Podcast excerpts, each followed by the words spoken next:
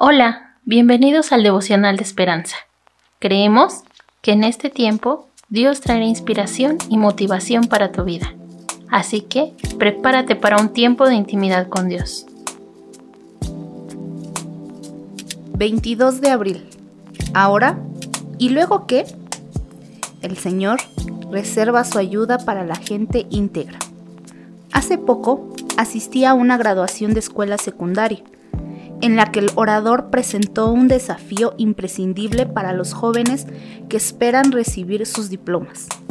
Dijo que era un momento en que todos les preguntaban, ¿qué vas a hacer ahora? ¿Qué carrera les gustaría seguir? ¿Y a qué universidad iban a ir? ¿O dónde trabajarían? Pero luego dijo que la pregunta más importante era qué estaban haciendo ahora.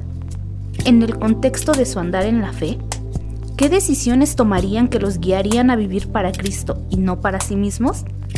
Sus palabras me recordaron el libro de Proverbios, el cual hace muchas declaraciones específicas sobre cómo vivir. Ahora. Por ejemplo, practicar la honestidad. Ahora, escoger los amigos correctos. Ahora, vivir en integridad. Ahora, ser prudentes. Ahora, hablar con sabiduría. Ahora Vivir para Dios ahora, mediante la guía del Espíritu Santo, hace mucho más fácil decir sobre lo que viene a continuación. ¿Por qué el Señor da la sabiduría? Él provee de sana sabiduría a los rectos. Él es el que guarda las veredas del juicio y preserva el camino de sus santos. Que Dios provea lo necesario para que vivamos según su dirección y nos guíe a un futuro para su gloria. Reflexionemos. En ocasiones podemos pensar qué estamos haciendo. ¿Será lo correcto a realizar?